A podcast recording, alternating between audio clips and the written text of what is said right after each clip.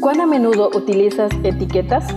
En la actualidad, el concepto etiqueta ha ganado un espacio significativo en todas las áreas de la vida. Las utilizamos para identificar, clasificar o valorar.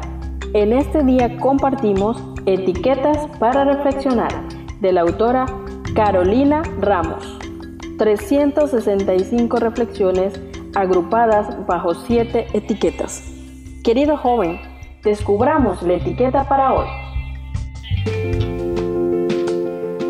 Bienvenidos a Etiquetas. Hoy, 8 de octubre, tenemos encuentros con Jesús. Inspirados en Mateo 14, 22, que nos dice, Enseguida Jesús hizo que los discípulos subieran a la barca y se le adelantaran al otro lado mientras él despedía a la multitud. La reflexión para hoy se titula Una orden difícil. La orden era extraña. ¿Por qué justo en ese momento? La multitud estaba lista para coronarlo rey. ¿Qué más querían? Los sanaba, los alimentaba, satisfacía sus necesidades. ¿Acaso es que era demasiado modesto y había que insistirle un poco más? Estaban dispuestos a hacerlo, pero no entendían. Jesús, en estado de emergencia, como muchas veces nuestros padres nos hicieron obedecer rápidamente sin preguntar, previendo algo que nosotros no alcanzábamos a ver, mandó a los discípulos que se fueran. Todo había quedado en la nada, pero Jesús les habló con una autoridad que nunca había usado con ellos, y es que él sabía que si sus expectativas se cumplían, todo su plan se vería dificultado. Qué diferente lo vemos todos nosotros hoy. Las cosas se estaban poniendo serias.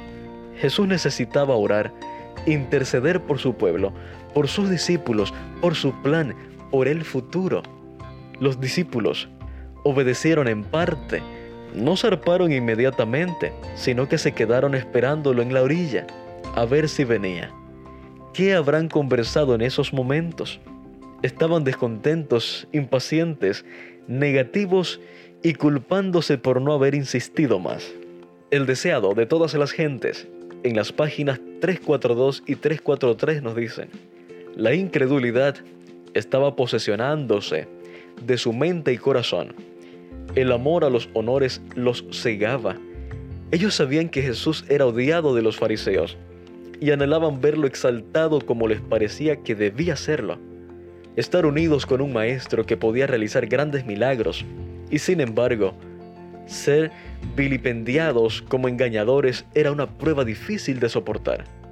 ¿Habían de ser tenidos siempre por discípulos de un falso profeta? Así siguieron en sus maquinaciones hasta que la noche oscura se convirtió solo en el reflejo de la oscuridad espiritual que los cegaba. Llegó la tormenta desesperante y con vanos esfuerzos vieron que necesitaban a su maestro. Jesús desde lejos. Ni por un momento perdió de vista a sus discípulos. Con la más profunda solicitud, sus ojos siguieron al barco agitado por la tormenta con su preciosa carga, porque esos hombres habrían de ser la luz del mundo. Querido joven, quizás hoy tus planes e ideas, mejores entre comillas, que los de Dios, te han cegado espiritualmente. Pero si como Pedro clamamos, Señor, sálvame, Jesús inmediatamente asirá nuestra mano extendida. Nosotros también hemos de ser la luz del mundo. Gracias por acompañarnos en la lectura de hoy. Esperamos que esta etiqueta te motive a caminar cada día con Dios. Te esperamos en nuestro próximo programa.